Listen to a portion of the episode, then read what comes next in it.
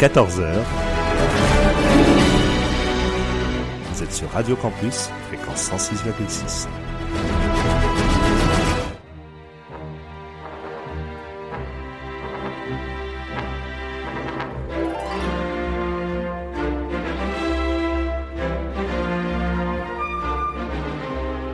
14h-15h sur Radio Campus,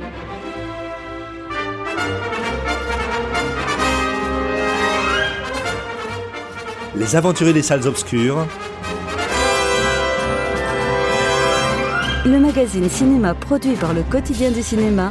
Présenté par Christophe Dordain. Bonjour à toutes et à tous et merci de nous retrouver donc en ce samedi après-midi afin de profiter de cette nouvelle édition de votre magazine consacré à l'actualité du cinéma, Les Aventures Salles Obscures, un programme proposé par le site internet le quotidien du cinéma.com. Christophe Dordain au micro accompagné que je suis aujourd'hui par Guillaume Méral, Jérémy Joly et François Bourg. Bien évidemment, nous sommes ensemble jusque 15 heures. Alors, euh, vous le savez, nous arrivons quasiment au terme d'une saison dont le moins qu'on puisse dire, c'est qu'elle aura été euh, singulièrement euh, agitée pour différentes raisons. Mais nous essayons de bien terminer ce qui aura été cette 21e saison chaotique et nous avons donc encore et l'émission d'aujourd'hui et celle de la semaine prochaine à vous proposer afin de vous soumettre un panorama de l'actualité du cinéma dans les salles tel qu'on le vit actuellement. Mais nous en profiterons aussi pour euh, vous soumettre également quelques incursions du côté de Netflix ou bien encore de Amazon Prime Vidéo France. Alors pourquoi vous annoncer cela bah Parce qu'il sera question, par exemple, du film Président, réalisé par Anne Fontaine avec Jean Dujardin et Grégory Gadebois. Bon, c'est le gros film de la semaine, si j'ose dire. Nous évoquerons aussi La fine fleur euh, avec Catherine Fro, ou bien encore Le sens de la famille avec Alexandra Lamy et Franck Dubosc, ou bien encore une euh, comédie d'action à l'américaine, Hitman et Bodyguard 2, avec Ryan Reynolds et Samuel L. Jackson dans les rôles principaux. Et puis, pour faire bonne mesure, on s'intéressera également à ce qui se passe du côté du méga drama à Arras avec l'association Papal Rebound, parce qu'il y a différents cycles qui vous permettront de voir de très beaux films dans de bonnes conditions dans les salles obscures qui vous seront proposés afin de, comment dirais-je, irriguer votre été de belles petites pellicules. Voilà donc pour le sommaire de cette nouvelle édition. On se retrouve dans quelques instants le temps pour nous d'écouter un extrait de la bande originale du film Black Rain réalisé par Ridley Scott en 1989, partition musicale composée par Hans Zimmer. Et dans quelques instants, je vous dirai pourquoi. À tout de suite.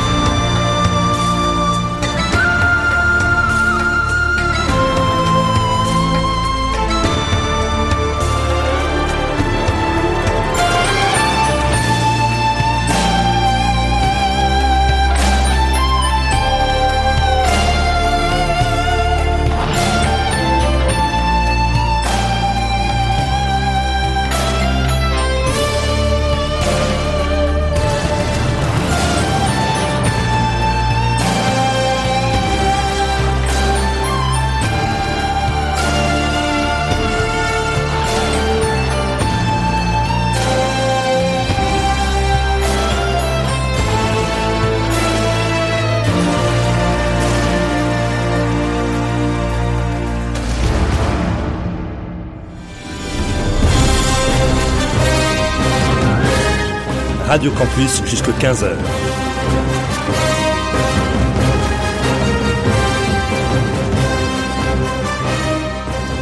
C'est les aventuriers des salles obscures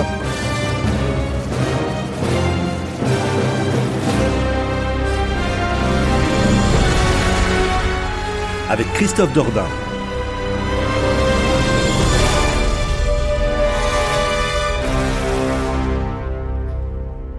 L'instant, vous entendiez une partition musicale composée par Hans Zimmer dans le style qu'on lui connaît bien. C'était en 1989. C'était le film Black Rain réalisé par Ridley Scott avec au casting Michael Douglas, Andy Garcia ou bien encore Ten Takakura que d'ailleurs quelques années auparavant on avait vu associé à Robert Mitchum dans l'excellent Yakuza de Sidney Pollack. Et d'ailleurs entre les deux films, il y a pour moi plus que de cousinage. Mais quand il est question de cousinage à propos de Black Rain, eh bien c'est cette fois du côté de Blade Runner qu'on pourrait éventuellement regarder. Et c'est notamment le propos qui a été développé par Yann Vichery dans le cadre de l'article qu'il a proposé pour le quotidien du cinéma.com, article que je vous laisse le soin de découvrir et qui est en lien avec l'édition en Blu-ray qui est annoncée par ESC Distribution et qui sera proposée à partir du 7 juillet prochain. Voilà, vous le savez, au quotidien du cinéma, tout comme dans cette émission, nous aimons les classiques et grâce à Yann Vichery, grâce à Pierre Delara, d'ailleurs j'y suis moi-même associé, eh bien la rubrique classique vit très bien sur le site. Ceci dit en passant, oui, tu et, et Pierre Tognetti aussi. Et aussi Pierre Tognetti, effectivement, qu'il ne fallait pas oublier Merci François qui me rappelle à mon esprit corporate. Sur ce, blague à part, chers amis, nous attaquons donc le sommaire de cette émission avec tout d'abord, bon, le film de la semaine. Enfin, j'avoue que j'ai un petit peu de mal. Pourquoi? Bah Parce que je me suis dit spontanément que ce film qui s'appelle donc euh, Président, euh, qui est réalisé par Anne Fontaine avec euh, Jean Dujardin et Grégory Gadebois, qui sont dans une espèce de, non pas d'incarnation, mais disons d'évocation de deux présidents de la République euh, aujourd'hui entre guillemets à la retraite, en l'occurrence euh, Nicolas Sarkozy et François Hollande. Est-ce que c'est un film qu'on a envie de voir actuellement au cinéma dans un contexte où on voit bien que la démobilisation politique aura très largement gagné les foules et je n'irai pas plus loin sur ce terrain-là? Voilà, voilà, c'est mon premier sentiment, c'est de se dire, oh, un film qui s'appelle Président aujourd'hui, est-ce qu'on a vraiment envie de le voir? Puis après, la deuxième question, euh, et peut-être Guillaume voudra euh, prendre la balle au bon et, et tout de suite dire euh, ce qu'il en pense, même si je m'attends effectivement à quelques volets de bois vert est-ce que le film vaut le déplacement Voilà, c'est censé être quand même l'événement de la semaine. Moi personnellement, je pense que c'est un film que j'aurais sorti plutôt à l'automne, détaché d'une réalité politique. Peut-être que l'éclairage aurait été différent, mais je me trompe. Hein, voilà, je suis pas, je suis pas censé avoir la science infuse. Alors bon, est-ce que le, film mérite le déplacement ou pas, Guillaume? Et si oui, quel a été le souci que tu as rencontré? Pour un petit peu esquisser ce que tu vas dire? Bah, tu vois, en fait, quand je vois ce genre de film, je me dis que je comprends à la fois pourquoi les gens ne vont plus voter et à la fois pourquoi les spectateurs ne vont plus au cinéma ou n'ont plus envie d'y aller. Mais c'est, en fait, c'est effrayant, c'est-à-dire que avant même de rentrer dans le détail, c'est depuis hier, je me demande pourquoi ce film a été fait, à quoi il sert, quelle est sa raison d'être, qu'est-ce qu'est-ce qu'il dit? Et la réponse, à chaque fois, c'est rien, c'est le néant, c'est rien du tout. Honnêtement, c'est le, moi, le film m'a donné l'impression, grosso modo, c'était Anne Fontaine du Jardin et Grégory Gadebois qui s'est retrouvé, ils s'étaient retrouvés en pendant le confinement, ils se, ils se faisaient chez la journée, du coup, il s'est dit, qu'est-ce qu'on va faire? Bah, tiens, tu vas jouer Sarkozy, je vais jouer Hollande, je vais faire la ma caméra, puis on va improviser. Et puis, on va, on va, on va coller ses boules de et puis on va appeler ça un film. Et, et le président, ce n'est que ça, quoi. Ce n'est vraiment que ça. Mais le problème, c'est que ce, ce truc-là, tu sais que les mecs, ils ont été payés, et bien payés, parce que pour se payer du jardin et pour se payer Gadebois et tout, ça demande quand même un certain budget. Et du coup, en fait, je me dis, voilà, quoi, c'est le film qui n'existe que pour ceux qui l'ont fait, soit payé. Il a été fait pour qu'ils puissent, chacun puisse toucher son salaire. Et ça ne sert qu'à ça. Et moi, j'ai envie de dire, où est la même question que tu poses à Sarkozy pour les comptes de sa campagne où est passé le pognon quoi? Mm. où est passé le pognon? Parce que le truc a été fait est vraiment fait avec un amateurisme qui est proprement indécent mais vraiment je pèse mes mots euh, par rapport euh, euh, par, par, rapport à ce que le truc a dû, a dû coûter, ou même à, aux ambitions dont il se part en promotion. Quoi. Euh, Anne Fontaine, euh, elle arrive, il y a des fois, euh, la caméra n'est même pas stable. Je veux dire que la caméra tremble, elle n'est même pas stable sur des gens contre champs. Euh, tu, tu, tu, demandes vraiment ce qui se passe. Et les seuls moments esthétiques, vaguement esthétiques du film, c'est des, c'est des, des machins de, de, de euh, des, paysages pastels de panorama que tu vois dans les vidéos YouTube qui te passent des, images, des images de vacances, etc. C'est le moment esthétique du film et le reste du temps, euh, il, y a, absolument aucun sens du montage, il n'y a absolument aucun sens du cadre. Euh, tu demandes, Anne Fontane ne sait tellement pas filmer son truc qu'elle arrive à, neutraliser, et quand je dis bien neutraliser, c'est du verbe neutre, hein, littéralement neutraliser les efforts que Dujardin déploie pour amuser un peu la galerie en, en Sarkozy qui imite Dujardin ou Dujardin qui imite Sarkozy, tu sais pas trop, mais bref, au moins, tu sais, Dujardin, c'est un mec qui est bon dans la réaction. C'est pour ça qu'il était bon dans The Artist d'ailleurs. C'est un mec tu vois, tu lis ses réactions quand il écoute ce que les autres vont dire, etc. Et il y a des moments dans le film qui sont authentiquement drôles que j'ai trouvé qui auraient vraiment pu marcher parce que tu vois, tu vois que lui, au moins, bon, il le fait mal, mais il l'essaie quoi. Et tu vois, il se débat. Et rien ne se passe. Rien ne se passe parce que tu peux avoir même une, très bonne, euh, un très bon véhicule de course comme peut l'être du jardin dans ces bons moments. Si t'as pas quelqu'un pour filmer, pour réussir à, à, saisir la balle, à prendre le fil rouge, à diriger le regard du spectateur, à créer du rythme, il se, passera rien. Et là, c'est la, ça, c'est une démonstration absolument affligeante. Il y a absolument rien qui se passe, quoi. Euh, Grégory Gadebois, bon, il se contente d'imiter Hollande comme le ferait la marionnette des Guignols de l'info. Et, il, a vrai, et du coup, je vois ça, je me dis, mais pourquoi ce film est là? Pourquoi À quoi il sert? Et, et, en fait, le, le film, en plus, ce truc-là qui ne s'excuse jamais de sa vacuité, de sa gratuité. Et ça va même jusqu'à un point en fait, où elle a. Alors à la fin, euh, que je vais pas spoiler pour pas déranger les gens qui voudraient encore le voir malgré tout. Hein. On ne veut pas décourager les gens qui, qui, se rendent aux urnes pour euh, voter pour ce que ce qu'on nous propose. On va pas voter, décourager les spectateurs d'aller au cinéma malgré les films qui sont proposés. Hein. Surtout par les temps qui courent, effectivement. Surtout par les temps qui courent. Mais grosso modo, à la fin, tu as une sorte de T'as cette sorte d'effet de passage de relais où, grosso modo, des dinosaures de l'ancien régime, entre guillemets, du vieux monde font la place, une personnalité, enfin bref, je dis rien, etc. Et la seule excuse pour légitimer cette. Euh, euh, euh, légitimer la fin, c'est juste.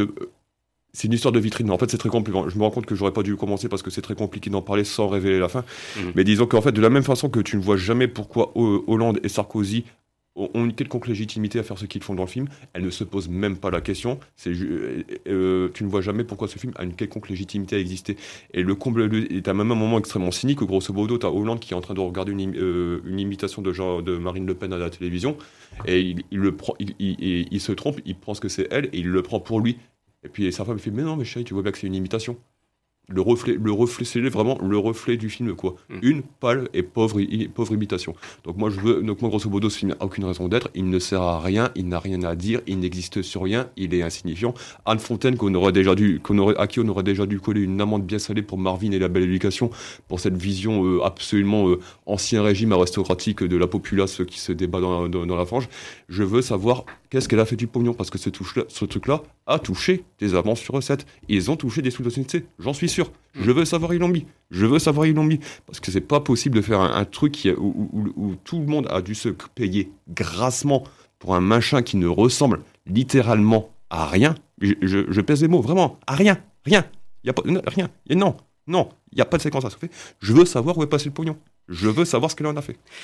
Eh bien, chers amis, j'avais très gentiment annoncé, je m'en doutais un petit peu, hein, que ce serait, euh, comment dirais-je, à charge, que ça serait presque à la limite du peloton d'exécution, mais je vous rappelle que c'est le propre de cette émission ici, on dit clairement les choses. Euh, vous remarquerez d'ailleurs que nous ne sommes pas lapidaires, pardon, tout cela est bel et bien argumenté. Alors, je vais maintenant me rapprocher de Jérémy, qui se retrouve dans une position très délicate, parce que là, il se dit, diable, je viens de voir passer un T-34, voilà, c'est Stalingrad.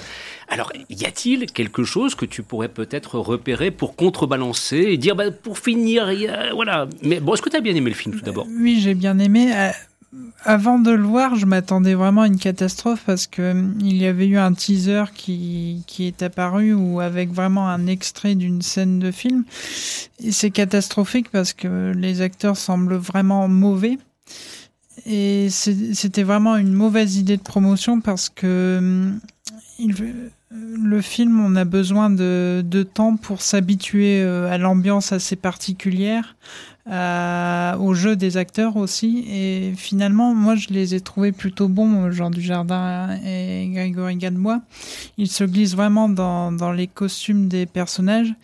Et ce n'est pas du tout un biopic, c'est-à-dire que ça part vraiment dans un imaginaire. Euh, le film euh, imagine la rencontre improbable entre Nicolas Sarkozy et François Hollande six mois avant les prochaines élections je pense que ça ne se fera jamais, mais ça, ça imagine. Et c'est ce côté imaginaire, ce côté euh, une caricature, mais assez bien faite, c'est-à-dire que les deux personnages, les traits sont, sont grossis. Donc on, on, retrouve quand même les personnages, Jean du Jardin par exemple prend les les haussements d'épaule de Nicolas Sarkozy, Sarkozy, la gestuelle, la voix. Donc je trouve que c'est plutôt bien fait finalement, euh, même si Anne Fontaine ne voulait pas vraiment euh, être réaliste, c'est-à-dire que Nicolas Sarkozy fait 1m82 dans le film et François Hollande pique des, des colères énormes. Donc, euh, faut, il ne faut pas prendre ça vraiment pour euh, son côté réaliste. Il faut entrer vraiment dans le côté burlesque, imaginaire euh, du film. Ce qui donne des, des scènes comiques parfois. Mais alors, oui, mais Guillaume soulignait à l'instant que c'est comme un film un peu vain, je veux dire, qui n'a pas de raison d'être, de raison d'exister. Est-ce que toi-même tu l'as ressenti ou bien est-ce que non, pour finir, tu as adhéré au, à ce qui est un dispositif, entre guillemets quoi? Oui, j'ai adhéré. Après, je cherchais une, une explication, je cherchais une raison de, du film, c'est vrai que je n'ai pas la réponse là pour le coup. Mais, mais je suis quand même rentré dans, vraiment dans l'univers du film.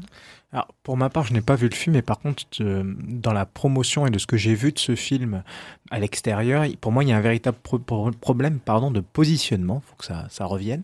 Parce que on est effectivement dans un film de présidents, de politiques, entre guillemets, puisqu'on met en avant deux présidents, en plus de présidents connus, qu'on veut reconnaître, puisque comme tu l'as dit Jérémy, on a des personnages qui veulent rentrer dans la peau de François Hollande et de Nicolas Sarkozy, ou tout au moins en partie. Et euh, pourtant, quand j'écoute Anne Fontaine et quand j'écoute l'équipe du film, on n'arrête pas de me dire mais c'est une version alternative, c'est de la fiction, il faut pas faire le lien avec le réel. Et pourtant, quand je vais voir le, je regarde les infos, première personne qu'on invite pour voir le film, François Hollande, et on lui demande de réagir sur son propre personnage. Mmh. Alors j'ai envie de dire, excusez-moi, mais est-ce qu'on est, on doit s'approcher du réel ou est-ce qu'on doit être euh, faire abstraction de François Hollande, de Sarkozy et de et de l'ambiance politique française pour traiter ça comme une comédie, d'une fiction euh, qui n'aurait rien à voir avec les personnages qui sont évoqués à l'écran. Donc, euh, je, on en parlait tout à l'heure hors antenne. Est-ce que c'était le bon moment pour sortir un film comme ça alors qu'on sort d'une élection euh, régionale et qu'on parle de plus en plus de l'élection présidentielle? Euh, Je sais pas. Mais c'est ça qui est très putassier en fait dans, dans, dans, dans, la démarche, je trouve, c'est que comme tu dis, Jérémy a eu raison de le rappeler. Donc le, le film effectivement est quasiment euh, comment dire, euh, chronologiquement d'actualité, parce qu'il imagine qu'est-ce qui se passerait justement si euh, Hollande et Sarkozy s'associeraient comme pour affronter Macron aux prochaines présidentielles. Donc c'est mm. comme si l'association, enfin, dans le monde reste, c'est comme si ça s'effectuait maintenant, quoi, grosso modo à peu près. Mais tu demandes, mais il a quoi proposer ce film en fait? Mais pourquoi, pourquoi il sort? Pourquoi il sort? Parce que moi, je comme dit François, moi, François a raison, euh, je pige, je pige pas. Donc on te dit d'un côté que c'est une fantaisie, un truc, euh, où on te ramène les, les, les, querelles poétiques qui ont des, choses qui ont des impacts sur la vie de millions, de dizaines de millions de gens, à des petites querelles de genre, Macron, euh, Macron, Macron, il m'a vexé, bouh, etc. Et tout. Grosso modo, tu fais une querelle d'ego. Ok, dans ce cas-là, assume le fait que tu te montres que la politique est une querelle, est, une, est une, querelle d'ego caricature de la politique actuelle. Et, mais du coup, prends, prends clairement parti contre ça. Ce que je peux faire très bien à Oliverson dans, chez, euh, quand il fait un bouche, par exemple. Lui, il prend parti, c'est clair, c'est net, on peut en penser ce qu'on veut, mais au moins le positionnement est là.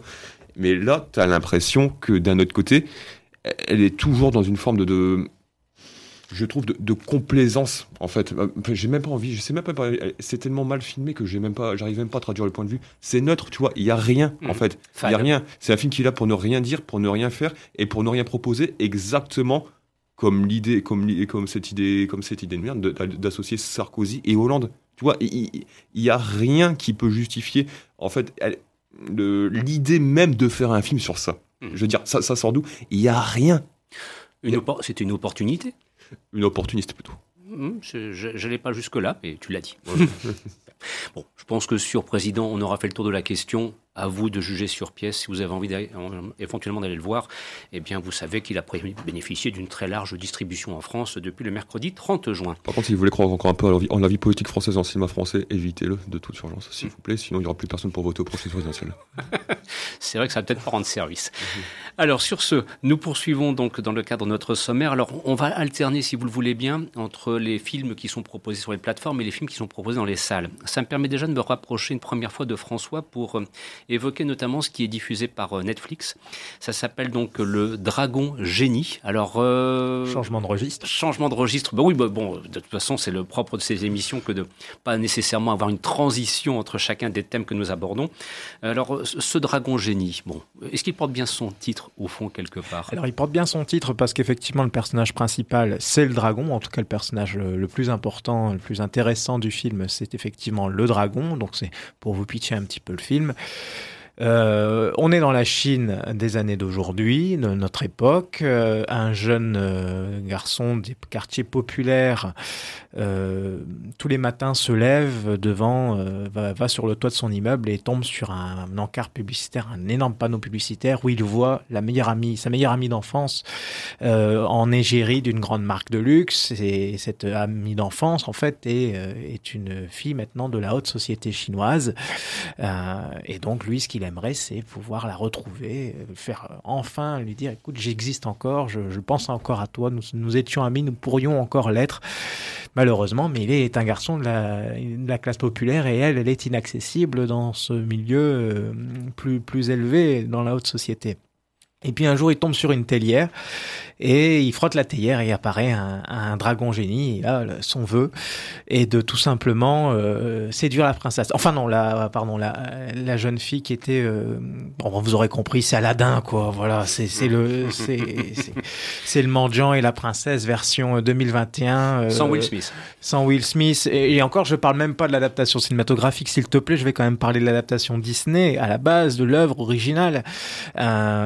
donc, on se rapproche puisqu'on est dans deux films animation, c'est ça. Là, on est dans le Dragon Génie, on est dans une adaptation de, de, ce, de ce classique chez Disney. Et il faut le dire, une adaptation assez honnête, puisqu'on est quand même contrairement à ce qu'on pourrait penser, moi j'y ai même cru au départ. Je me dis, on est sur une production chinoise euh, assez, euh, comme on peut en trouver maintenant sur Netflix, assez obscure, d'un studio qu'on connaît pas du tout. Puis en fait, non, pas du tout. C'est un majeur européen qui est, euh, pardon, américain qui est derrière. C'est Sony qui est derrière ce film et qui, qui propose véritablement une adaptation de, du classique de, de Disney en partenariat avec des, donc des entreprises chinoises et adapté. C'est un peu Aladdin dans l'Empire du Milieu.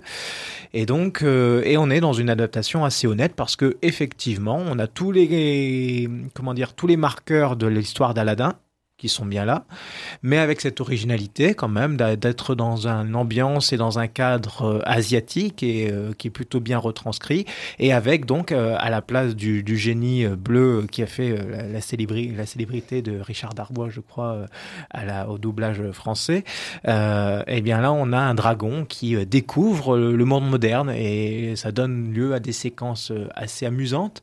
Alors bien évidemment on n'est pas chez Pixar, hein. ça veut dire que si vous avez passé euh, l'âge, bah, vous risquez de vous ennuyer un petit peu quand même. Par contre, votre gamin, puisque c'est à partir de 7 ans, il faut le rappeler. Et encore, je pense que même les plus jeunes peuvent, s'y intéresser. Euh, je pense que ça peut les intéresser. Et en ce moment, euh, j'ai entendu dire que les films pour enfants ont un certain succès.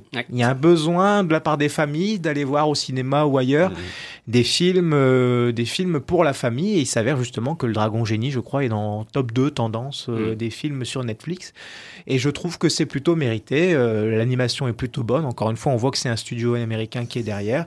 L'histoire est intéressante pour le peu que vous aimez Aladdin et, que voilà, vous, vous allez vous apprécier cette transposition dans l'univers du, du, asiatique.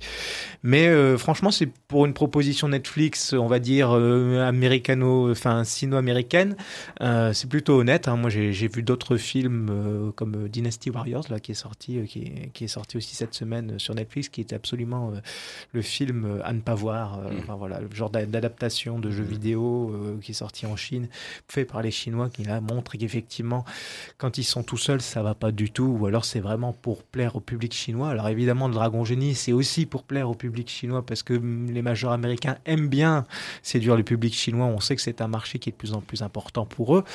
Ça veut, dire que le dragon, en fait, ne reconnaît pas Taïwan et, ne trouve pas de camp ouïghour euh, dans les provinces euh, Non, non, ça va même plus loin, euh, Guillaume. Ça veut dire qu'à la fin du film, tu comprends que au-delà de toutes les richesses que tu peux avoir, etc., les valeurs populaires et la famille, le, que tu, tu te retrouves dans ces valeurs-là et que la, la force de, des valeurs chinoises, c'est dans ce populariat, si vous voulez. Donc voilà. Donc oui, de là à dire qu'il y a une petite séduction du Parti communiste chinois. Il y a de la propagande derrière, quoi. Faut, être légère, mmh. légère. Hein. On s'adresse quand même à des enfants. Euh, on va pas faire de la propagande ouverte, mais voilà. On, si euh, chez Pixar on, on, met en avant les émotions, comme on a pu le voir euh, pour Lucas, on en a parlé la semaine dernière. Là, il y a, un petit peu d'émotion, mais on montre surtout un peu de spectacle et puis euh, des valeurs. Tu vois, ce qui aurait été fun, c'est qu'un Indien, ça soit un voleur en fait qui vole le coronavirus dans un laboratoire chinois, il le perd en route et puis il cause une pandémie mondiale qui, qui après essaie d'être attrapé par le dragon. Ça, ça serait une bonne version alternative, je trouve, franchement. tu vas donner des idées à des scénaristes, toi. ça serait, à mon avis, c'est déjà en cours. on, serait, on, serait, surpris de voir déjà quelle est la nature des scénarios sur lesquels on travaille actuellement pour 2022. Voilà donc pour ce Dragon Génie actuellement diffusé par Netflix. Dans quelques instants, justement, on retrouvera Guillaume pour nous intéresser à ce qui est l'actionneur de la semaine, le, film, la comédie d'action de la semaine, c'est Hitman et Bodyguard 2 avec euh, Ryan Reynolds et Samuel Jackson ainsi que Salma Hayek dans les rôles principaux. Mais au préalable, je vais me rapprocher de notre bon Jérémy parce que, euh, bon, c'est vrai, Jérémy, les avant-premières ont un petit peu quand même repris euh, le chemin des salles obscures, les équipes de films pour la promotion, et bien ce chemin, elles l'ont retrouvé et ce fut le cas notamment il y a quelques jours avec la venue de Catherine Fro pour le film La fine fleur. Alors, bon, j'avoue que spontanément, je me disais, tiens, qu'est-ce que c'est que ça? Ça se passe dans le milieu horticole. Enfin voilà. Et pour finir, peut-être que c'est beaucoup plus sérieux et intéressant qu'on ne pourrait y croire. Donc, soyons prudents. Peut-être que la fine fleur mérite un intérêt spécifique du public et c'est donc avec Catherine Fro. Qu'as-tu pensé de ce film, Jérémy, s'il te plaît? Comme tu le disais, c'est vrai que le sujet du film n'est pas très vendeur. Mmh. Euh, euh, l'horticulture, euh, c'est pas, c'est pas un sujet très passionnant. Et pourtant, j'ai été touchée par l'histoire de ce film. Donc c'est, Eve qui est interprétée par Catherine Fro. qui tient une, une exploitation familiale, une roseraie qu'elle tient de son père et hum, qui est au bord de la faillite et prêt à être acheté par son concurrent qui est une usine, une usine. Et elle est obligée donc d'embaucher des ex-détenus en, en réinsertion sociale qui sont trois personnages euh, très attachants. Donc il y, en a un par exemple qui est plutôt intéressé par son téléphone portable qu'aux fleurs et à la culture. Euh, il y a une jeune qui est assez timide et émotive et puis il y en a, y en a un autre très drôle qui est joué par euh, Fatsa Bouyamed. Et ça, donc c'est trois personnes qui sont des bras cassés, qui ne connaissent absolument rien à l'horticulture et petit à petit, euh, avec de la patience, ils vont apprendre à, s'intéresser aux fleurs, à savoir comment faire de l'hybridation. Euh.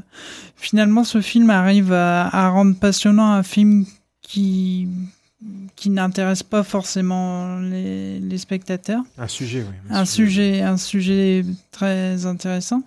Et Catherine Fro est vraiment extraordinaire, euh, comme toujours, euh, toujours une excellente interprétation. Et c'est un, ce film, c'est une petite surprise, vraiment. C'est à recommander pour ce ah soir, pour qui veulent au cinéma bon, Parce qu'on est en plein, en plein de fête du cinéma. Oui. Euh, tu, tu, connais mon côté corporel. Je suis, obligé, je suis obligé de signaler quand même que au scénario, on retrouve en coécriture des Drouard. J'allais y venir. Qui a œuvré à cette antenne et au sein du quotidien du cinéma pendant plusieurs années. Mm. On la salue si elle nous écoute. Euh, et puis l'horticulture, bah, ça peut intéresser beaucoup de monde aussi. Et puis là, c'est surtout l'occasion, je pense, un sujet qui permet de transposer euh, des préoccupations sociales mm. et, et, qui permet d'aller plus loin que, que, le sujet de l'horticulture. Et puis des relations humaines, enfin, oui, oui, c'est un. Après, c'est plus large, oui. Voilà, il ne faut pas, il faut pas dire, oh, ça parle de fleurs, ça ne va pas m'intéresser. Non, il n'y a pas que ça. Mm. Voilà. Eh bien, vous savez que vous avez peut-être là une petite recommandation d'un film à voir actuellement dans le cadre de la fête du cinéma. Et maintenant, on va parler de ceci. Hitman and Bodyguard 2. Il est temps de remettre ça une deuxième fois. La mafia a enlevé mon mari. Faut qu'on aille le sauver. Pourtant, Sepsi avait été très clair. Pas d'armes et pas de sang. Ryan Reynolds, Samuel Jackson, Salma Hayek, Hitman and Bodyguard 2, le 30 juin en cinéma. Et c'est effectivement depuis le 30 juin qu'est sorti donc ce second volet interprété entre autres par Ryan Reynolds et Samuel L. Jackson. Bon, voilà, euh, film d'action, comédie. Euh, moi personnellement j'ai du mal, hein, je te dis franchement. Euh, déjà le premier, je m'étais euh, un petit peu ennuyé. Et, et, si je vais voir le second, je vais m'ennuyer encore plus Ou, ou, ou est-ce qu'il y a quelque chose, euh, un secret espoir de bon, voilà, d'un film du samedi soir de divertissement? Non, tu vas pas voir un bon film si tu vas voir le second. Par contre, tu vas voir la, la, la blague belge la plus coûteuse du monde, quoi, tu vois. Et rien que pour ça, je trouve que ça mérite le respect. Non, alors Ah, moi c'est ah. alors moi c'est l'inver- moi c'est l'inverse. C'est-à-dire que le premier Hitman et le Bodyguard, je l'attendais pas spécialement. Je l'ai vu, j'avais été, bah, j'avais été su- carrément surpris dans le, dans, dans le bon sens du terme. J'avais vraiment, non mais vraiment, j'avais vraiment adoré le film, quoi.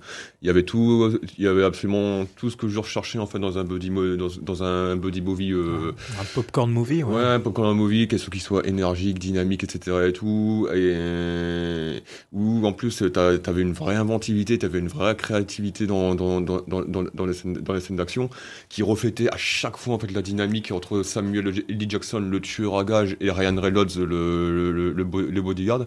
La chimie entre les deux, elle fonctionnait du tonnerre, c'était hyper complémentaire, et en plus ça se payait même le luxe de pas de dire des trucs pas totalement pas totalement idiots sur la morale euh, sur euh, la morale le bien et le mal etc donc moi j'étais vraiment cueilli donc le, second j'avais un peu peur parce que je voyais pas trop après le premier euh, où il y avait matière en fait à remettre le couvert Bon, finalement, j'ai vu la bonne annonce. Alors, moi, quand je regarde Ryan Reynolds qui s'enjaille sur du Britney Spears pendant que t'as des gens qui sont dessous à l'arrière-plan, ça me fait rire, mais je suis, je suis plutôt bon client de ce genre de truc.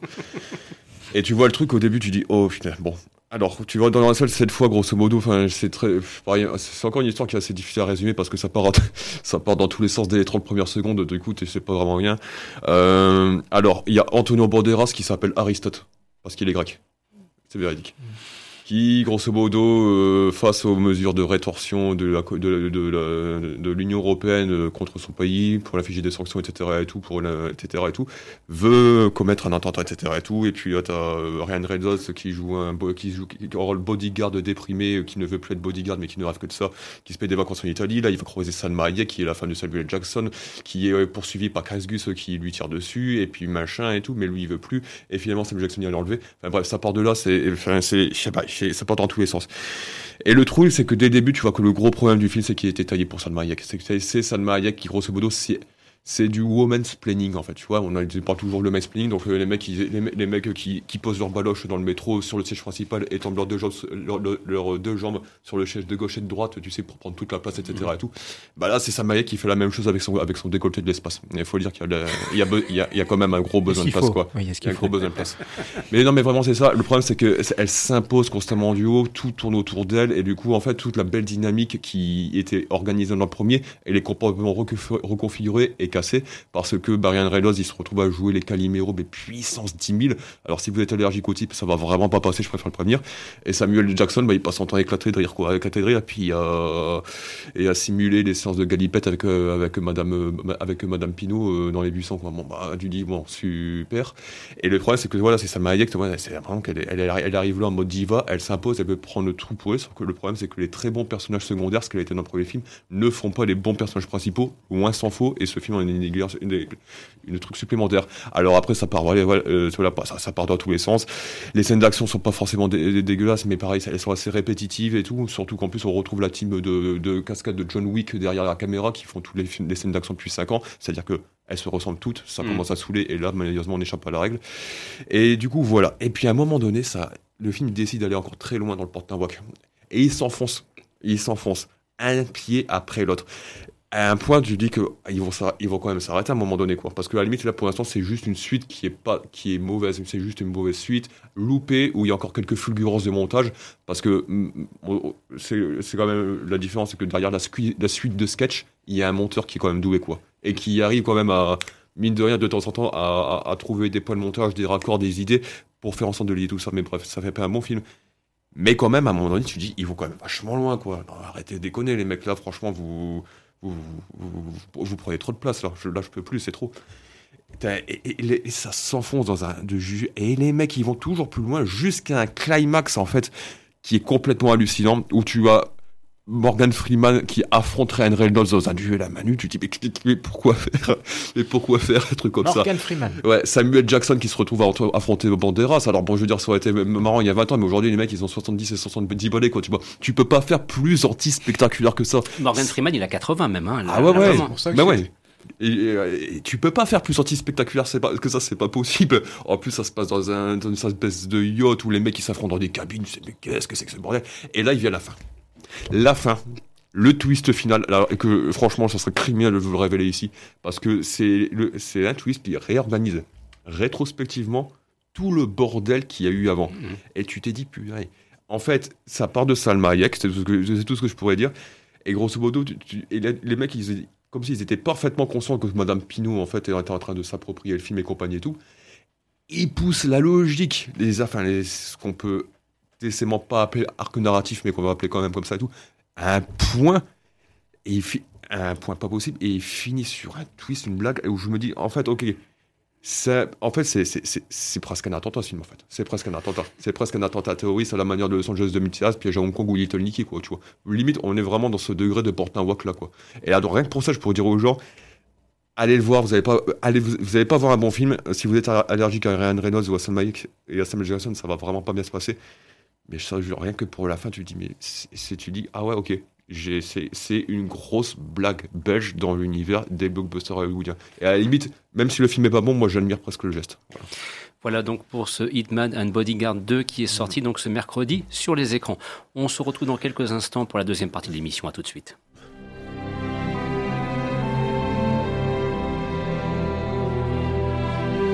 Retrouvez les critiques de films, les interviews et les concours sur le site du quotidien du cinéma www.lequotidienducinéma.com. Vous écoutez Les Aventuriers des Salles Obscures sur Radio Campus, fréquence 106,6.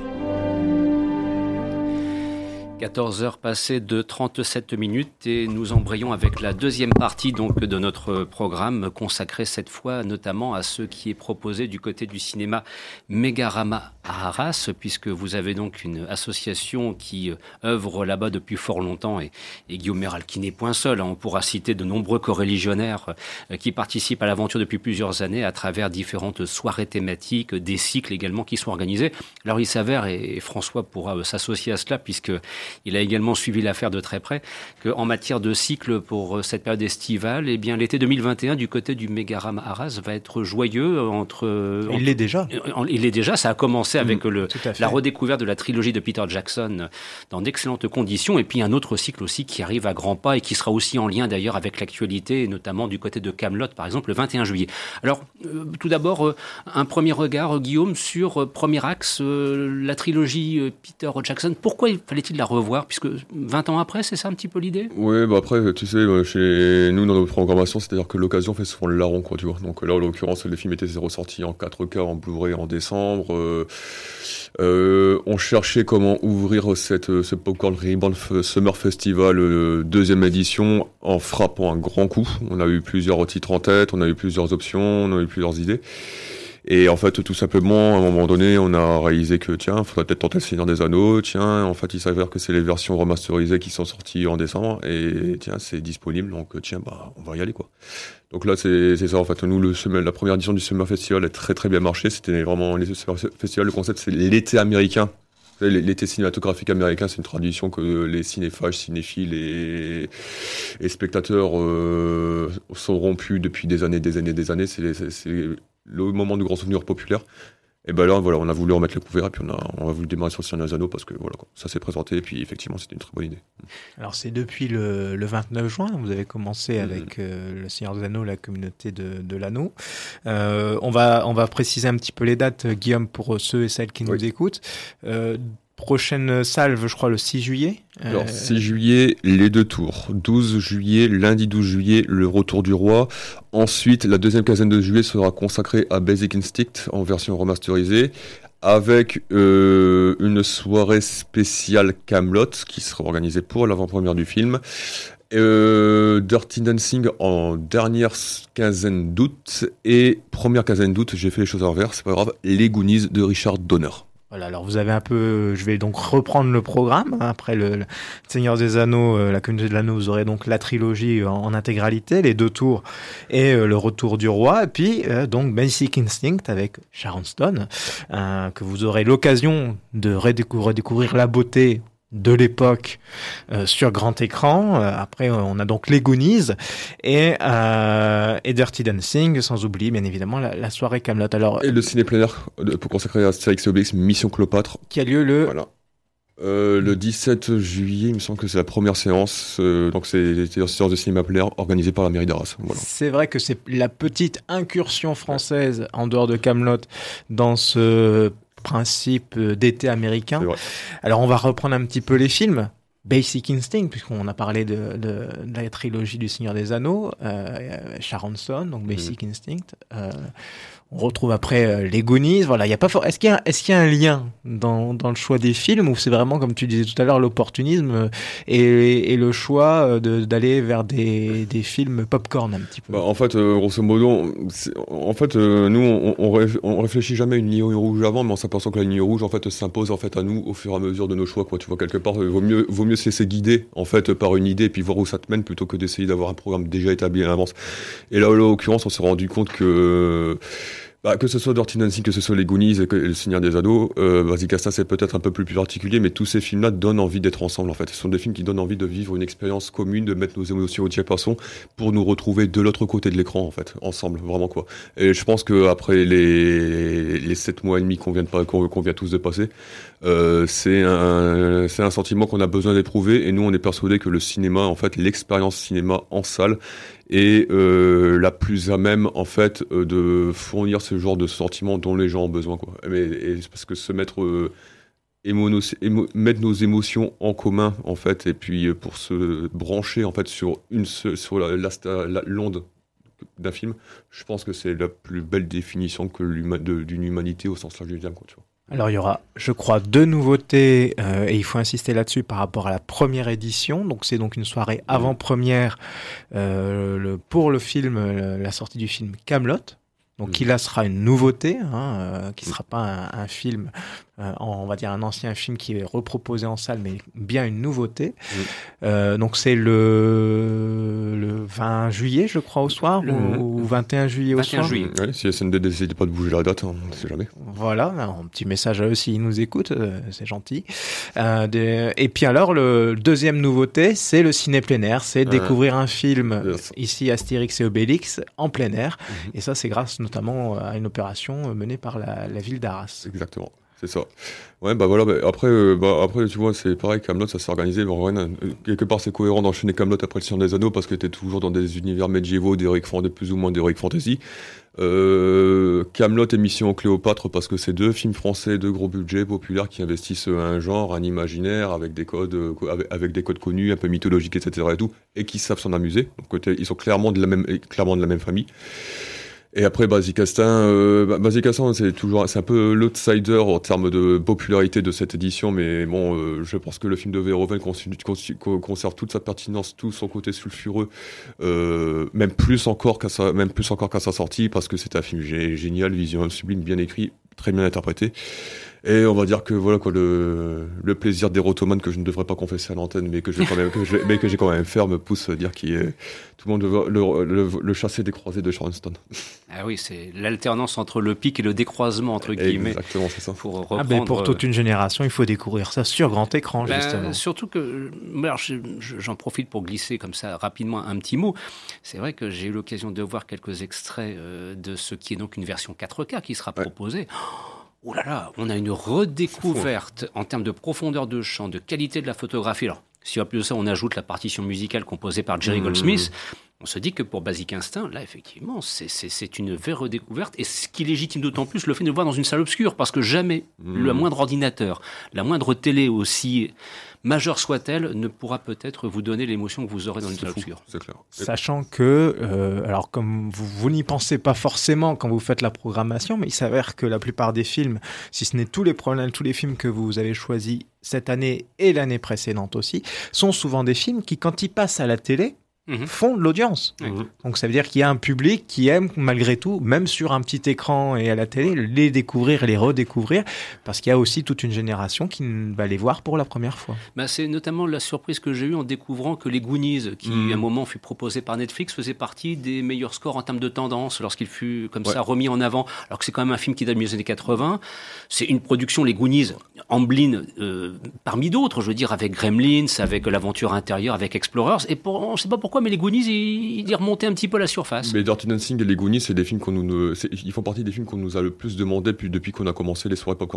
C'est Je, mais tu vois, pour Dirty Dancing, je le, je le comprends pour toute une série de raisons. Voilà, Voilà. euh, Patrick Swayze, c'est pour, pour, la, pour quoi, tu vois. Voilà, c'est- Voilà, c'est ça. c'est- on sait que ça marche bien. En fait, une soirée Dirty Dancing au cinéma, euh, ça va être plein. Euh, les Goonies, je suis un petit peu plus surpris. Ouais, bah non, mais les Goonies, en fait, c'est vraiment, c'est, ça, ça a marqué, c'est, un imaginaire de gamin euh, que pour une génération qui est restée, qui sont, qui, sont restés des grands enfants pour le pire, et, pour le pire et pour le meilleur euh, en, eux. Donc, je pense que ça interpelle ça. Et tu vois, Dirty Dancing, honnêtement, alors, voilà, j'ai, pour être tout à fait transparent, je suis pas fan du film, tu vois, mais, mais je trouve qu'il est culte en fait pour les mêmes raisons que grosso modo, quelqu'un comme moi avec mon imaginaire va adorer certains Jean-Claude, les premiers Jean-Claude Van Damme, quoi, tu vois qui cinémat- cinématographiquement sont pas vraiment meilleurs que Dirty Dancing, hein. faut, Mhm. faut, être, faut être lucide. Mais ils ont, ils ont, ils ont chopé un truc, un air du temps, porteur de quelque chose qui s'est imprimé dans les consciences des spectateurs. Et en fait, nous, on s'est aperçu qu'on pouvait pas être, euh, que quelque part, euh, les films qu'on projetait dépassaient largement nos goûts, nos opinions, et en fait, et, et, et, en- et avaient entamé un dialogue avec le public, tu vois. Mhm. Qui n'était pas nos faits. Du coup, nous, on veut se pencher là-dessus, quoi. Je serais curieux de savoir euh, justement que, combien de personnes vont se rendre au Megaramaras euh, au, au moment pour, euh, de, redécouvrir les Goonies sur un grand écran. Parce que j'imagine toute une série de personnes qui peut-être l'ont vu sur une télé. Mais c'est- ça, ça va être un choc hein, pour eux. hein. Bah, c'est ouais, et puis en Parce que c'est une belle copie 35 mm. c'est Ah, ça sera, ça sera un c'est DCP. Richard Donner à la caméra, c'est pas un petit metteur en scène. hein. Ça sera un DCP en plus. hein. Et Ah ouais. ça sera un DCP. Et non, et puis en plus, le. De- de- les gens qui n'ont pas, forcément, qui n'ont pas vu au cinéma, qui vont vouloir. Alors, pour le coup, effectivement, comme tu le dis, c'est c'est une très belle occasion de valoriser la découverte du grand écran parce que pour le coup, ce sens de l'aventure que tu as eu, que tu as chopé en, la plupart du temps en VHS ou dans un DVD pas terrible chez toi devant ta télé, là, tu vas pouvoir le voir sur grand écran. Donc, tu veux, espérons que ça fasse encore plus. Tu prennes conscience que le vent de l'aventure souffle plus fort quand tu es en salle. Mm. Et tu as aussi le côté, je veux le transmettre aux plus jeunes. Donc, euh, je vais aller le voir avec mes enfants, etc. et tout pour qu'ils puissent ressentir ce que papa ou maman ont Mm. pu ressentir quand ils avaient leur âge quoi. Et donc ça ça et puis en fait Basic Instinct aussi il y avait une euh, pour revenir très rapidement là-dessus, il y avait une autre idée, c'était que euh, Verhoeven, c'est quelqu'un qui fait mal aux spectateurs. C'est quelqu'un qui, les- qui aime bien les taquiner, les tenser, voire même des fois le- les brutaliser un peu. Et je pense que aujourd'hui, euh, il y a plus beaucoup de réalisateurs qui osent en fait emmener les spectateurs à ce moment, dans ces zones-là. Et je pense que se faire se, aller dans des, dans des zones marécageuses tous ensemble au même moment, ça peut être aussi une très bonne expérience et une belle définition du cinéma. On verra si effectivement il est parvenu justement à se maintenir dans ces zones marécageuses avec le Benedetta qui va arriver ici au- le 9 juillet, qui sera présenté dans le cadre de la prochaine édition du Festival de Cannes. Parce que ça aussi, Verhoeven à Cannes, on risque bien d'en entendre euh, parler. Il y a Cannes et donc il y a Arras. Et il y a Arras, voilà. Exactement. Il y a un pont qui s'établit entre les deux, effectivement. Donc, On y, a, pen- on y a pensé un petit peu. Ouais. Voilà, donc c'est depuis le 29 juin et c'est jusqu'au 31 août et je vous invite donc à découvrir et à suivre la, pa- la page Facebook de l'association Popcorn Reborn pour avoir le détail de toutes les dates et puis de vous tenir au courant de, de la- l'actualité de l'association parce qu'évidemment il n'y a pas que le festival, euh, le Summer Festival, il y a aussi toutes les projections qui auront lieu tout au long de l'année. Et si vous aimez le cinéma et découvrir les films sur grand écran et redécouvrir les films sur grand écran, ce sera l'occasion euh, de, de- de vous faire plaisir. Et je souhaite remercier notre, notre exceptionnel affichiste qui se trouve à ma gauche en ce moment même. Voilà, Saint-François s'est exprimé et a aussi dessiné. Ceci dit, en passant, euh, d'ailleurs, euh, le quotidien du cinéma ne manquera pas aussi de relayer la programmation au moment venu, hein, ça vous en doutez un petit peu. Alors sur ce, il nous reste encore une dizaine de minutes, chers amis, c'est la dernière ligne droite pour quasiment arriver à mener à bien cette émission et évoquer tout ce qui avait été annoncé dans le cadre du sommaire et de me rapprocher une nouvelle fois donc de Jérémy. Alors pour une comédie, alors là, bon, on évoquait les Goonies, Basic Instinct, et voici venir le sens de la famille avec Alexandra Lamy et Franck Dubosc. Oui, là. Alors là, là, je te dis, Jérémy, ce que je vais faire, je vais m'en aller, parce que Oui. moi, c'est le genre de, c'est je, le cinéma. Moi, je suis comme Guillaume à ce moment-là. Je ne peux pas. Je ne peux pas. Je ne peux pas. Je trouve que ça devrait être interdit de faire des films comme ça. Mais peut-être que tu Mais où est passé l'argent? Mais où est passé l'argent Où est passé le pognon? Cinéma français, rends-nous le pognon. Rendez le pognon. Mais tu vas me dire, ben non, Christophe, je suis désolé, sens de la famille, il y a un public qui va apprécier, qui, voilà, va voir ça comme, euh, bon, qu'on va voir un petit film de divertissement. Et puis pour finir, Alexandra Lamy et Franck Dubosc se débrouillent pas trop mal. Enfin voilà, y a-t-il des choses à sauver et as-tu aimé C'est les classiques questions d'introduction, entre guillemets. Alors déjà le, le sujet donc c'est c'est le body swap donc l'échange de corps c'est une famille qui passe une, euh, une journée dans un parc d'attractions et le soir en dormant à l'hôtel leur euh, corps euh, donc il y a un échange des corps donc c'est un sujet qui a déjà été fait refait et Toute la famille change de corps. oui, toute la famille, absolument toute la famille. Alors, ça a déjà été fait. Par exemple, il y avait Freaky Friday où une mère et sa fille euh, changent de corps. Il y avait plus récemment dans le cinéma français donc une autre comédie euh, l'un dans l'autre où c'était une maîtresse et son amant qui changent de corps. Bon là l'originalité c'est que c'est une, une famille entière donc deux parents, euh, les parents et les trois enfants, deux ados et une petite fille. Donc il y a quelques bonnes idées, mais enfin ça, reste assez lourd, un humour assez lourd, assez simple, un scénario on peut dire stupide. Euh, On y arrive, on y arrive. C'est assez près des situations comiques assez prévisibles. Par exemple, euh, pour pouvoir euh, conduire une voiture, l'adolescente qui n'a pas son permis se retrouve dans le corps de sa mère et doit doit conduire. Enfin, des, des, des choses comme ça, ou les styles vestimentaires qui correspondent pas du tout à l'âge de, de la personne. Euh, après, plus tard, il y a aussi la grand-mère qui, qui se retrouve dans le, dans le corps de, de sa petite fille. Enfin, ça. Ils prennent, ils prennent les opposés en fait. Oui, euh, voilà. Par exemple. Franck Dubos se retrouve, la petite fille se retrouve dans le corps de Franck Dubos, donc le père, et Franck Dubos se met à sucer son pouce. Donc euh, voilà, c'est c'est vraiment. on a, on a du- perdu du Guillaume, s'il vous plaît. Voilà. Une tente à oxygène pour Guillaume, s'il vous plaît, merci, ou bien un oui, fût de bière. Donc Franck Dubosc en, en fait trop. Après, par exemple, Alexandra Lamy est, ça est plutôt bonne, elle est bien. Euh, parce qu'elle se retrouve, c'est son mari qui se retrouve dans son corps et elle joue donc l'homme, euh, voilà, un Elle a peu, eu la vi- sobriété un peu le- viril. Par contre, il y a une belle surprise au niveau du casting, c'est la petite fille qui a 7 ans. Ce n'est pas du tout son premier film, elle a déjà une sacrée filmographie pour son âge. Et là, c'est la donc la mère qui se retrouve dans son corps et elle joue euh, elle joue vraiment donc la femme, la féminité euh, et comme si elle avait donc euh, 40 50 ans et ça c'est vraiment incroyable. Elle est vraiment bluffante cette petite fille et je pense qu'elle va faire une vraiment une grande carrière. C'est un peu vraiment la seule surprise euh, de ce film donc euh, vous doutez bien qu'il on peut se déplacer au cinéma, c'est 4 euros actuellement. De là, payer un tarif plein, c'est plus problématique. Sinon, attendre euh, un dimanche soir, ça passera bien un jour, euh, un soir à la télé sur TF1. Sur TF1 à 21h, Voilà. on connaît la suite. hein. Ouais. C'est marrant, tu me donnes- ce genre de sujet, tu me, tu me dis que c'est un film américain, je serais au moins curieux, quoi, tu vois. Parce que je me Mm. dis, il y a toujours moyen que, tu sais, ils ont le, le truc, Un le savoir-faire pour apporter le truc. Tu mets le même sujet, tu le mets en France, avec Franck Dubosc et Alexandre Lamy. Euh, Oui, tu, mets, tu mets Will Ferrell à la place de Franck Bah, Dubosc, exact, déjà. Voilà, hein, voilà, voilà, exactement, exactement. C'est déjà Mais- un petit Ouais. quelque chose, quoi. Mais là, ça va euh, vraiment loin. Bon, je spoil un peu. euh, vers la fin, il y a carrément un lama qui se retrouve dans le corps. euh, enfin, bref.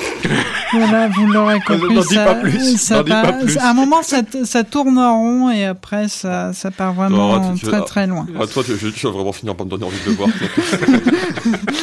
Après, après ce que tu nous as raconté d'Hitman and Bodyguard, tu peux aller voir le sens de cette famille. Hein, On va, on, va, on va frôler le plaisir couple à ce rythme-là. Allez, sur ce, donc, il nous reste encore quelques instants, euh, François, pour nous intéresser. Alors, c'est diffusé par Amazon Prime Video France, entre autres. hein. Ça s'appelle The Tomorrow War avec Chris Evans. Non, Chris Pratt. Chris Pratt, pourquoi j'ai dit Chris Evans Chris Pratt, pardon, Hum, je bats ma coulpe dix fois. Donc euh, ce Tomorrow War, c'est quoi alors? Adaptation de jeu vidéo Non, euh, du de tout. C'est un film d'action film, d'action de science-fiction. Ah. Euh, donc on est on est sur euh, sur une histoire de de- d'invasion extraterrestre. euh, alors non pas à notre époque, mais 30 ans plus tard. Euh, et on a des soldats qui font le voyage dans le temps euh, à notre époque, donc et qui nous annoncent que euh, eux qui viennent du futur euh, viennent chercher de l'aide parce que euh, bah il y a pas assez de soldats, il y a pas assez d'hommes euh, et que la planète, enfin que l'humanité va va mourir si euh, les comment dire des ressources venues du passé, des hommes venus du passé ne viennent pas combattre pour le, le futur. Alors évidemment, on a le personnage idéal dans ce genre de film, Chris Pratt, qui est à la fois ex-force spéciale et scientifique, ce qui est pratique parce que comme ça, il est très bon dans les scènes d'action et à la fois il sera celui qui va trouver le moyen de, de, de, de battre le, le- le- les aliens. Il a toutes les qualités. ouais. Oui, voilà, effectivement. Et en même temps, heureusement, Mhm. parce que le film repose sur Chris Pratt. Mhm. On est ici dans un film qui était prévu pour le cinéma euh, à l'été 2021, qui a été racheté par Amazon pour 200 millions de dollars. Tu parlais d'argent tout à l'heure, Guillaume, donc à la Paramount. Bon, là, clairement, on est sur un film, si vous voulez, de pro- une grosse production, en tout cas, euh, pour une production estivale, film d'action, avec donc Chris Pratt en, en- en vedette. On est quand même là sur un mec euh, qui a conquis Hollywood depuis plusieurs années, hein, Mhm. euh, Jurassic World, Les Gardiens de la Mhm. Galaxie, voilà. il- il- maintenant, le, le garçon est connu, l'homme est connu, euh, et il est effectivement de tous les plans. Alors après, on est, je pense que s'il a pas, si vous voulez, si je pense que si Paramount l'a vendu à Amazon, c'est qu'ils n'ont pas forcément eu beaucoup d'espoir euh, dans, le film non plus. Chris Pratt est aussi euh, co-délégué, euh, co- coproducteur délégué, donc il fallait aussi qu'ils qu'ils mettent de l'argent dans le film, parce que clairement le scénario, euh, ben ça va un petit peu euh, n'importe où, puis c'est du déjà vu aussi, hein, on sait, il y a rien d'original là-dedans, ça tient la route, ça fait le job, un peu comme finalement les productions qu'on retrouve sur les plateformes, des films qui font le job, mais qui sont pas forcément taillés pour le grand écran, pour le cinéma, parce qu'évidemment ce sont des sujets qui ont été déjà vus et certainement mieux traités. Là, je tiens notamment, par exemple, je vais vous donner des. Dans le scénario, il y a des moments, c'est il y a des raccourcis, il y a des ellipses, il y a des vraiment des, des choses où on se dit mais. ah, comment, qu'est-ce que ça fait là, ça? Enfin, on cherche pas à expliquer, à comprendre. À, à- il faut pas intellectualiser le, le film. C'est juste un film d'action avec des, extraterrestres, avec un acteur qui va prendre l'écran, qui va vous bouffer l'écran, qui va faire le job. Et c'est tout. N'allez pas chercher plus loin, avec un petit peu de popcorn à côté si vous voulez. Mais c'est tout. N'allez pas chercher plus loin le, le côté film, des, film de, de science-fiction euh, à la Alien, avec des, Mm. des personnages charismatiques, un, un casting. Non, non, il n'y a même pas de casting là. Il y a juste Chris Pratt. Après, vous reconnaîtrez peut-être quelques visages. Ça vous amusera de reconnaître des visages de séries et tout ça. Mais on s'en fout de ça à la limite. Ce qui tient, c'est Chris Pratt. tu vois, rap- très rapidement, je me suis dit qu'en en voyant l'abondance, l'abondance, je me suis, je me suis dit que c'était quand même dommage qu'un film avec un concept aussi cool ait l'air aussi commun. Et déjà vu 40 milliards de fois pour toutes les autres raisons. C'est le syndrome de beaucoup des films que l'on peut découvrir actuellement sur les plateformes, hein, Ouais, ceci dit en passant. Euh, euh, Guillaume, je me permets, puisqu'il nous reste vraiment quelques, quelques secondes, et merci par avance pour la concision, allez, en 45 secondes, un petit mot sur la chaîne YouTube que tu as lancée avec Fouad Boudard, que l'on salue au passage. Alors voilà, euh, avec Fouad, on a lancé L'heure magique. L'heure magique, c'est quoi? C'est la chaîne où on aime bien dire qu'on parle du cinéma qui ne donne pas forcément ce qu'on en attend, mais ce dont on a besoin. C'est-à-dire qu'aujourd'hui, effectivement, on aime parler de ces réalisateurs, que ce soit Matthew Vaughn, que ce soit Joe Carnahan, que ce soit Joe McTiernan, etc. Qui ont à un moment donné élevé le niveau, qui à un moment bous- qui bousculent vos attentes, qui bousculent les attentes de l'industrie et qui procurent euh, ce genre d'expériences qui font que le cinéma mérite d'être vu, euh, vu et revu et vécu sur grand écran, quoi. Et on en parle comme ça en session, on est bien, en session freestyle, euh, jazz tranquillement, on se laisse mener par la conversation on- et on voit où elle, où elle, nous dirige. Et pour à chaque fois pour se demander pourquoi on a besoin, quelle est la raison spécifique pour laquelle on a besoin de tel ou tel réalisateur. Le premier numéro était consacré à Matthew Vaughn, le second sera consacré à rendez-vous sur notre page Facebook pour en savoir plus.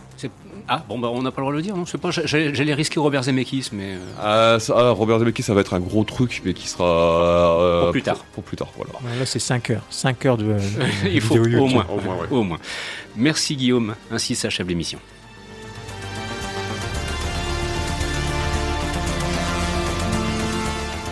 Vous écoutiez Les Aventures des Salles Obscures, un programme proposé par le site internet le du cinéma.com. Présentation Christophe Dordain avec l'amicale complicité de Jérémy Joly, Guillaume Méral et François Bourg. Dans quelques instants, suite des programmes. Et nous aurons grand plaisir à vous retrouver la semaine prochaine pour la dernière édition de cette saison. D'ici là, portez-vous bien et profitez du cinéma dans les salles obscures. Merci. Au revoir.